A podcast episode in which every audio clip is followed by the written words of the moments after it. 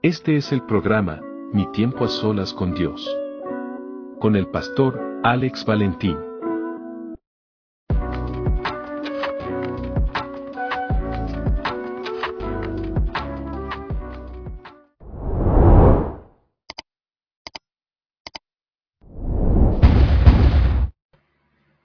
Dios te bendiga, Dios te guarde, tu hermano y tu amigo, el pastor Alex Valentín. En este tu programa, Mi tiempo a solas con Dios, estoy hoy contento tengo un buen amigo, un buen hermano, Cristian López, evangelista, misionero, eh, un hombre que, hemos visto una transformación en su vida. Cristian, salúdanos. Dios les bendiga, así como dijo el hermano. Mi nombre es Cristian López, ¿verdad? Eh, pertenezco ahora mismo en la iglesia Ciudad de Refugio allá en Lake Mary, Florida. Estoy con el permiso de los pastores que les envía un saludo el Inés Colón y Marisela Colón. Y aquí estamos visitando a mi gran amigo y hermano también, patriarca. Hemos estado riéndonos porque estábamos acordándonos, y esto vamos a tirarlo al medio porque aquí que vamos a tirar esto así. Estábamos acordando de cuando Cristian y yo nos conocimos la primera vez. Cristian y yo nos reímos ahora y, ya han pasado 13 años, pero tú y yo lo que queríamos era darnos. No, muchacho. Cristian, la primera vez que llega a la iglesia donde estábamos, me miró de arriba abajo y yo le dije a mi esposa, yo lo reviento. A este yo lo voy a levantar, lo voy a reventar contra el piso. Y, y mi esposa siempre me decía, no lo vas a hacer. Eso no va a ocurrir. Y mira, Cristian, me acuerdo una vez. Yo no sé si yo alguna vez te contesta. Si no te enteras ahora. En una ocasión yo llegué a la iglesia y dije, hasta aquí llegamos. Eh, yo iba ya decidido, este hombre me vuelve a mirar mal, me van a votar de la iglesia hasta que, pero este hombre me va a respetar a mí. Y cuando tú llegaste, que me miraste, que yo voy a dar el primer paso, yo escucho una voz que me dice, ¿qué tú vas a hacer? El problema no es él. El problema eres tú. Yo dije, pues, Dios, pero ¿cómo que el problema soy yo? Si este sinvergüenza viene de la calle aquí a mirarme, Dios me dijo, el problema exactamente, el problema no es él, él viene de afuera. El que estás adentro eres tú. El que tiene que cambiar eres tú. Ay, ay, Y ese fue el tiempo, ese fue para el tiempo en que, en que Gregory nació. Sí. Y yo me acuerdo que Gregory se había quedado en el hospital. Y mi primera conversación contigo fue preguntarte por Gregory. Sí. Y de ahí en adelante la historia cambió. Este, me estaba contando una anécdota. Sí, que yo todavía tenía, o sea, algo, porque yo todavía, yo estaba empezando ahí, tú sabes, no me había convertido como tal. Y, y yo miraba y mira, este se cree mejor que nadie aquí. Y, y yo me acuerdo que eh, en esos días, pues yo había salido con el hígado grasoso. Pues entonces mi mamá me dijo, este, voy a buscar a alguien que ore por ti. Y yo, pues mami, está bien. Y cuando mi mamá sale y te busca y te jala a ti para acá. De tantos que habían. De tantos que habían. Y la oración tuya fue, Dios mío, sánalo, amén. Fíjate, no te creas, fueron palabras fuertes porque esa semana después fui al, al hospital y gracias a Dios pues el hígado mío se había sanado. Amén. Pero yo había dicho, de tantas personas y mira quién tiene que buscar. Es que son cosas que que si no es porque pasan los años y maduramos en el Señor y míranos ahora, muy buenos amigos. Así es. Este, podemos entonces entender cuando la Biblia, cuando la Biblia dice lo siguiente, porque un amigo es más que un hermano. Así mismo. En tiempos de aflicción, pero es más que un hermano. Porque aparte de eso hemos pasado por un sinnúmero de situaciones, no, no de malos ratos, ¿Tú me entiendes? Pero hemos tenido, hemos tenido unos momentos tan chéveres porque eh, de ahí tú sabes, empezaste a dar viajes misioneros con el ministerio que yo estaba. Sí. yo me acuerdo, lo primero que me dijeron fue, Alex, escúchame bien. Y yo le dije al presidente del ministerio, ajá, tú vas a estar velándome a Cristian. Pero ¿cómo que yo voy a velar a Cristian si yo lo que quiero es reventarlo contra el piso? Este sinvergüenza a mí no me va a hacer caso. Tú me vas a velar a Cristian porque yo no puedo poner a otro porque no va a tener la paciencia, yo no voy a poner a otro porque los genios no van a cuadrar, ustedes dos son dos ajabascos, ustedes se van a entender, olvídate. Y yo creo que era parte del plan de Dios, porque andábamos juntos en la misma guagua y pudimos compartir tantas experiencias tan chéveres que, que con el tiempo formalizaron una, amistad como la de David con Jonathan y nosotros poder estar aquí hoy, 13 años después. estar juntos. Hablando de estos tiempos. Sí. Hablando de las veces que yo te quise reventar. Por favor, los hermanos espirituales que nos están viendo, los hermanos religiosos, si a usted nunca le ha ocurrido esto, yo no sé qué tipo de amistades ustedes han tenido. Porque casi todas mis amistades yo les, he, yo les he querido dar. al, menos, al menos el puñado que cabe en esta mano de que yo digo buenos amigos, Nunca nos caímos bien en el principio. Mas, sin embargo, hoy en día, ¿dónde nos podemos meter? Así yo me acuerdo que, que el Señor, después que yo, pues, me, me, me convertí, decidí darle mi vida al Señor, este, me acuerdo esto que fue afuera, al aire libre, que hubo una campaña y Ahora mismo exactamente las palabras que dijo aquel predicador no me acuerdo. Pero sí me acuerdo que me llevó de, de rodillas ante ti. Y mira, fue tanto el quebrantamiento que Dios me hizo en ese momento que, que ni cuando mi mamá me dado un golpe tan duro yo había llorado como ese día. Y fui llorando y te dije, me acuerdo ciertas palabras que te dije ay, este, yo tenía una espina contra ti, pero perdóname porque el Señor me está diciendo que, que no la tenga más nada, que cambie, que tengo que dejarle eso afuera. Y me acuerdo que de ahí acá, una de las personas en cual yo más confío, tú sabes, mis problemas que yo a veces pues me tengo que desahogar porque uno siempre busca a alguien. Y esa persona eres tú. No sé si nunca te lo ha dicho, pero no sé si cuando tuve mis llamadas y, y le doy las gracias al Señor por ese quebrantamiento, porque desde ese día para acá, como tú dices, David y Jonathan, pero yo digo que somos como, como uña y carne. Amén. Amén. Y, y, y en esos viajes misioneros, yo creo que tú eras el que venía y me jalaba las orejitas y sabiamente yo venía y tú sabes, está bien. Me pusieron a cargo tuyo. El único que te podía regañar era yo. Me acuerdo, sí, porque ni, ni, ni el mismo que estaba acá. No, ni el mismo pastor iba donde no. Él me preguntaba, ¿qué pasó con Tacho? Cristian hizo tal cosa. ¿Qué le dijiste? Pues le dije esto, ok, perfecto, y él se iba. Él se iba. Tú sabes, pero si hay algo que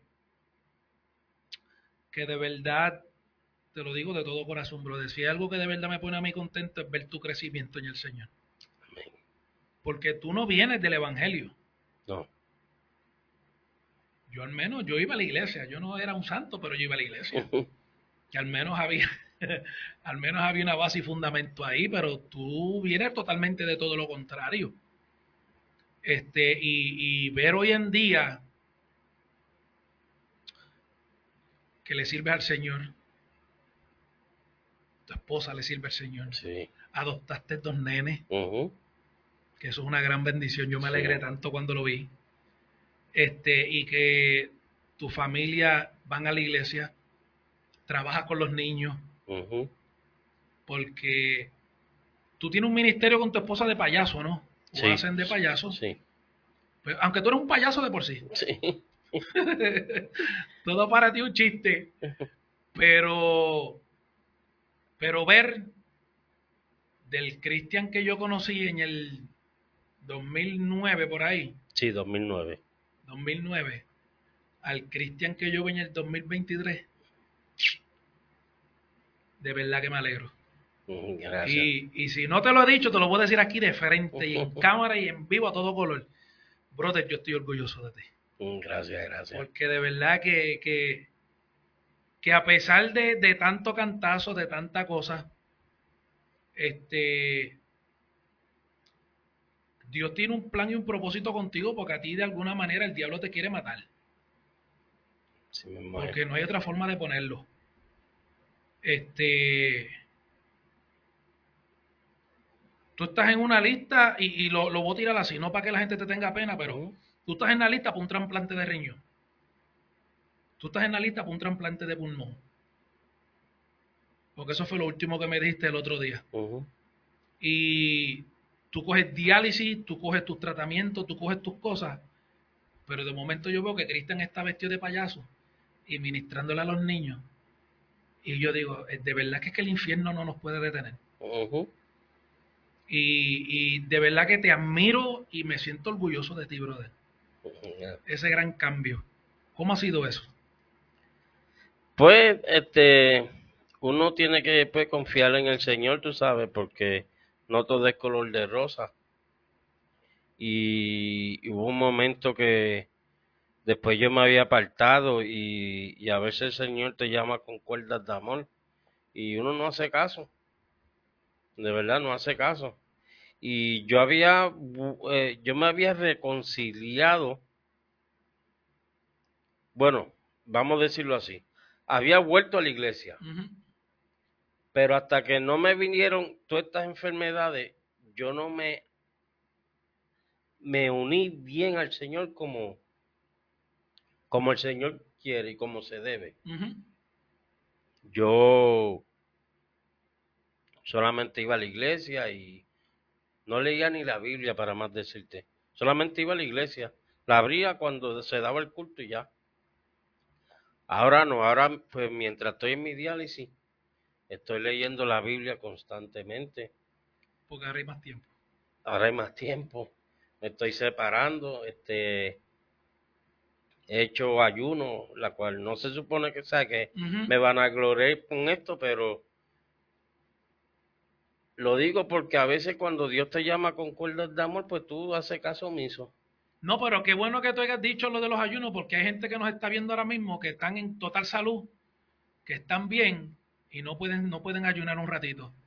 Mm, Entonces, los lo, lo que tienen condiciones, porque aparte de todo también eres diabético, Sí. se supone que el diabético no saque tiempo de ayunar, mas sin embargo lo hacemos. sí, Porque entendemos que al final de todo no es para vanagloria, pero es para darle a Dios toda la gloria y toda la sí honra. Entonces, si la Biblia me dice a mí que de los viles y menospreciados cogió Jehová para avergonzar a los sabios, esos viles y menospreciados éramos tú y yo. Así mismo es. Y no tan solo ayunar sin, sin, sin comer, porque no es solo que no coma, pero yo me arrodillaba, yo este, a orar, leía mi, mi Biblia, escuchaba coritos, hacía como verdaderamente es un ayuno. No solo de, porque algunos piensan que pues eh, ayunar es pasar hambre, pero no es pasar hambre solamente, sino tienes que eh, orar, sacar tiempo para leer. Ahí Dios pues me revelaba un montón de cosas en la Biblia que yo prácticamente no entendía. Y a base de eso pues el, Señor me hablaba y me ministraba y aprendido mucho. Porque yo, eh, imagínate, cuando yo empecé, yo confundía el Abraham de, del Antiguo Testamento y todo que no sé si tú te acuerdas en una reunión que cuando yo lo llevé al frente me preguntaron, ¿de dónde tú sacaste esa, pregunta, eh, esa predicación de, de YouTube? Le dije, me dice, no, tú tienes que leer Biblia. Y, y hoy en día pues no necesito YouTube para poder, este, tú sabes, que la Biblia se me revele, sino mientras yo voy leyendo, el mismo Señor me va revelando de que esto Amén. es así, así, así. Es que es parte de la madurez. Crecemos y entendemos. Los YouTube no, no son malos. Las predicaciones no son malas. Leerlas, escucharlas de otra persona. Y yo conozco, mira, yo conozco, yo conozco pastores, pastores, que su primera predicación fue una predicación de YouTube. Wow. Pastores. Porque en lo importante de esto es comenzar. No cómo comenzamos, pero comenzar. Yo te pongo un ejemplo, porque hoy estamos estrenando un local nuevo. Lo estamos estrenando contigo. Nosotros estábamos grabando en la iglesia del pastor David y ayer a mi hermano, que es el productor y a mí, nos dio una loquera de que vamos a hacer algo para nosotros acá. No me he desligado del pastor David, pastor David sigue estando conmigo. Pasa que tuvo unas circunstancias hoy que no podía estar. Pero mira, empezamos en un lado, ya tenemos nuestro propio lugar y aquí estamos.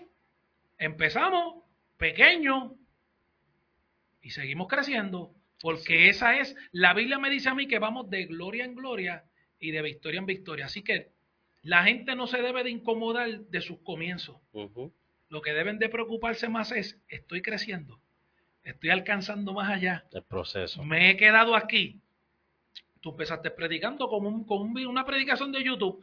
Ya hoy en día te metes a la Biblia y es más difícil meternos a la Biblia que ver un video de YouTube. Sí. Pero es más satisfactorio porque aprendemos más, tenemos más intimidad con Dios, oramos más con Dios, le preguntamos a Dios, revélame esto. Exactamente. Y vamos creciendo. Yo, mira, hay una predicación tuya que, que algo que tú dijiste que a mí nunca, a mí nunca, nunca en la vida, brother, a mí nunca en la vida se me ha olvidado.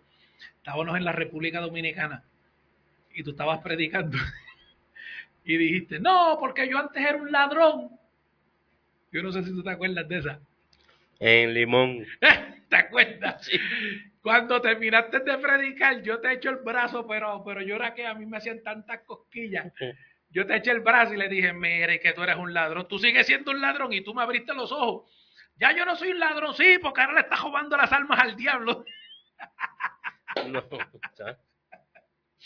Pero, pero yo me he gozado. Si hay alguien, si hay de alguien que yo he podido ver desde sus comienzos a donde Dios te ha llevado, tú has sido uno de ellos y yo me lo he gozado. Yo me lo gozo en todo el tiempo. Todo el tiempo. Desde tú enviarme un chiste por el teléfono a que, a que nos llamamos y estamos a veces horas hablando. Este a qué momento a qué momento porque porque yo no he sido el único tú has sido ministrado hasta por mi esposa Sí. en, en momentos difíciles yo me acuerdo yo en Chicago mi esposa un día estaba en el cuarto y sale Sí. como una demente del cuarto y ella lo que me dice tú estás hablando con Cristian sí me quitó el teléfono y yo mismo me quedé como que pero ¿y qué le dio esta mujer y lo que yo me acuerdo que te dijo bájate de donde estás. Y cuando ella me tira el teléfono, me lo da y se fue otra vez para el cuarto. Yo, yo estoy con, yo te, ah, Cristian, Cristian, y tú lo que haces era llorar. Sí. Y, y ese es el amor de Dios para ti. Ese es el amor de Dios. Porque Y- era, eran esos tiempos en que tú te habías apartado. Sí. Y ese, ese es el amor y el favor de Dios. y, y, y todo lo que me dijo este había pasado porque inclusive eh, después yo me reconcilié y dimos un viaje que fue a Haití que estábamos juntos y ella me dijo el diablo está furioso contigo y te quiere matar Ujú. Y no sé si te acuerdas que íbamos en esa guagua que yo venía manejando que si yo no hago aquellas maniobras que hice en aquella guagua Nos hubiéramos matado todos. ¿De que acuerdo? íbamos, bueno, que la ciudad se veía a, a cientos cuantos de pies de, Sí. de- de- de donde estábamos y estaba todo oscuro. Y llevábamos la guagua con carga, ¿verdad? Teníamos carga y teníamos gente. Tenemos Esa fue, la, esa fue la vez que la boba se dañó por allá arriba en aquella oscuridad. Había carga y había gente. Y aquella guagua pegó a tambaleárseme de atrás y yo jugando con aquel guía. Aquello fue Dios porque estábamos en la orilla de la carretera. Y Que se nos, Sí, explotaron, se nos explotaron las cuatro gomas. muchacho, Después siguieron por ahí para abajo. son, son experiencias gratas que, que yo me alegro haberlas vivido contigo, brother.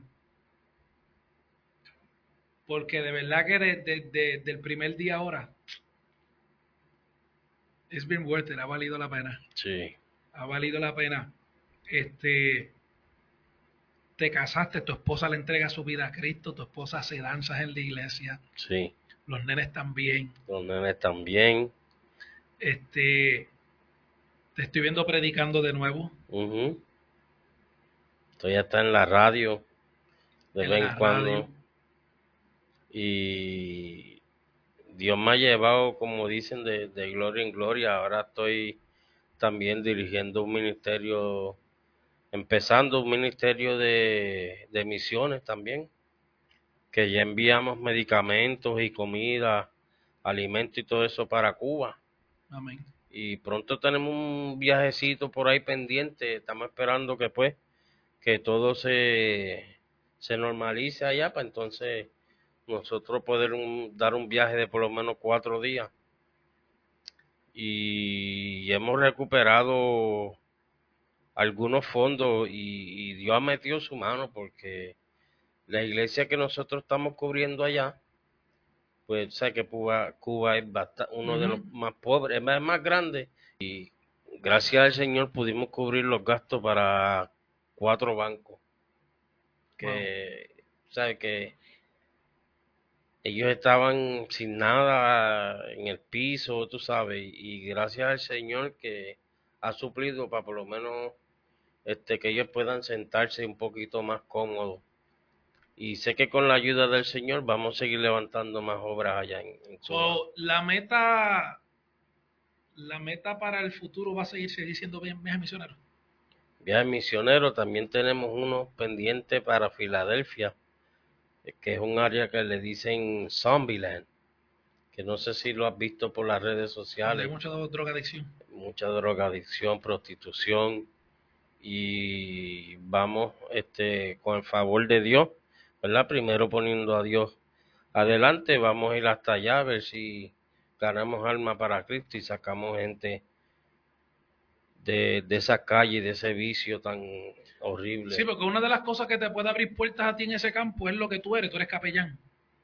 Así que, y, y, pues los que somos capellanes, pues entendemos que, que eso es parte del llamado de Dios para nuestra vida, meternos en estos lugares donde lamentablemente, y suena fuerte lo que voy a decir, pero lamentablemente hay muchos pastores que no quieren entrar a estos lugares, no, no quieren acercarse a estos lugares Conocemos muchos pastores que ya se acostumbraron a las cuatro paredes y no quieren salir. Entonces Dios está haciendo, nosotros estamos predicando de que Cristo viene. Pero entonces predicamos que Cristo viene, pero no nos estamos tirando a la calle para recoger la última cosecha antes de que Cristo venga. Yo creo que el Señor necesita gente así. Gente que estén dispuesta a que, a que conocieron lo peor de este mundo y lo pueden entender. Yo creo que tú me puedes entender esa. Conociste lo más bajo del mundo y ahora tú puedes entender cuánto vale un alma porque tú, tú, tú, costaste mucho. Pasé mucho por eso también. Entonces, pues, entonces tú puedes entender. Si nadie quiere entrar allí, pues Dios me rescató a mí, yo tengo que, yo tengo que estar metido, yo tengo que meterme donde nadie se quiera meter. Necesitamos gente atrevida. Gente atrevida. Yo siempre, mira, tú vives en Florida, en Estados Unidos, yo vivo en Puerto Rico. Y en una ocasión yo le dije a la gente de la iglesia, no se alarmen si algún día ustedes prenden el televisor y en las noticias o en la Comay salen hablando de que arrestaron un pastor en el punto de droga. Yo le dije, lo más probable es que ese pastor sea yo.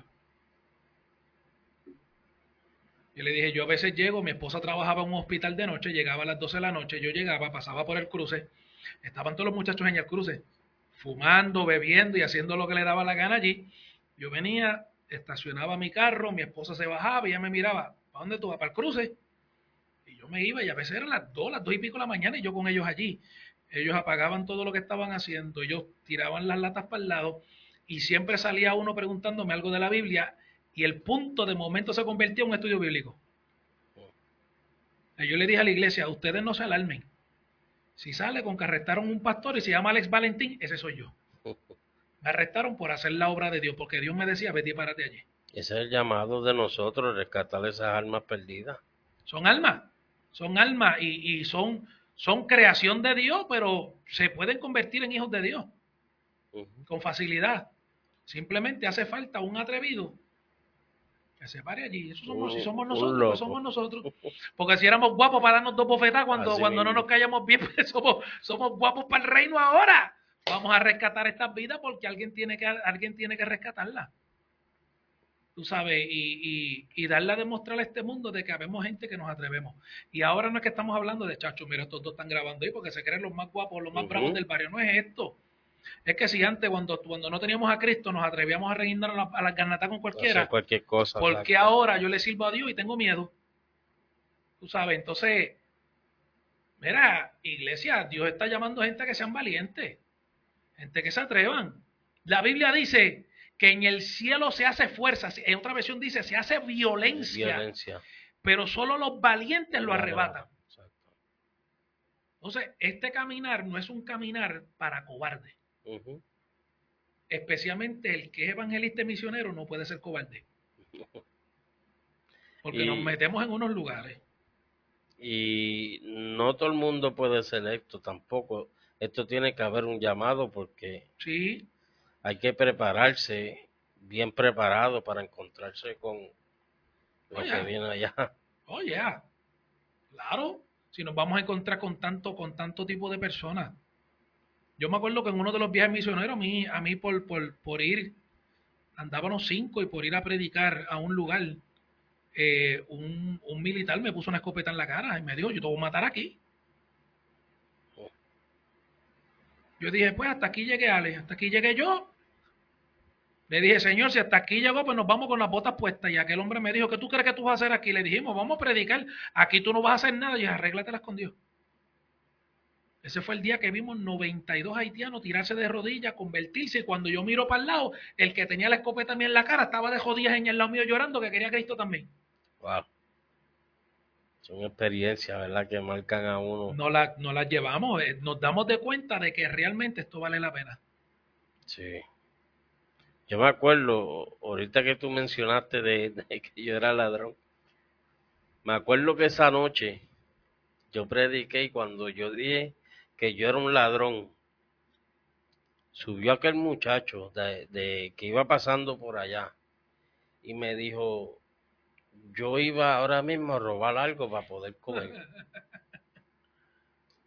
y, pastor, yo me quedé enfrisado.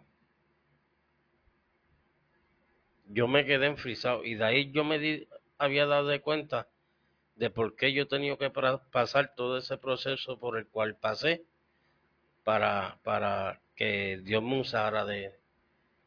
Y, estábamos a una distancia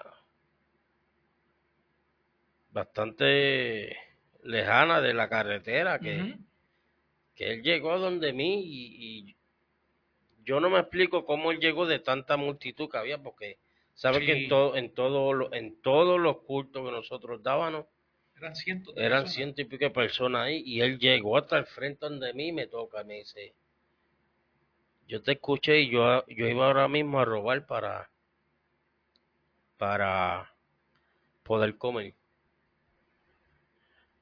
Y yo pues de ahora en adelante no vas a tener que robar porque Dios te va a suplir. Cristian, ¿qué tu mensaje tú le puedes dar a esa persona que nos está viendo? Que siente un llamado por las misiones. ¿Qué tú le puedes decir? Pues mi consejo es que ejerzan su llamado. Que no tengan miedo. Que si Dios te llamó, Dios te va a respaldar. Y vas a adquirir experiencia hermosa, nunca te has visto, y vas a saber por el proceso que tú pasaste, el porqué del proceso que tú pasaste porque quizás yo no pueda ser alma de salvación para esa persona porque no pasó por el mismo proceso que tú hayas pasado y el proceso tuyo lo puede ayudar a él a, llegar a los pies de Cristo. Solamente quisimos darte un buen consejo para que tú veas que hay experiencias bonitas, hay amistades que pueden durar toda la vida. y que hemos vivido experiencias en el Señor maravillosas. Así que no te desanimes, no importa si te apartaste del camino. Mi tiempo a solas con Dios es auspiciado por Iglesia del Dios Viviente con el pastor Alex Valentín. 787-245-4393. Iglesia La Voz de la Zarza Ardiente con el pastor David Soto. 787-669-1794. Imprenta Guanacaste DNA. 787-325-8682.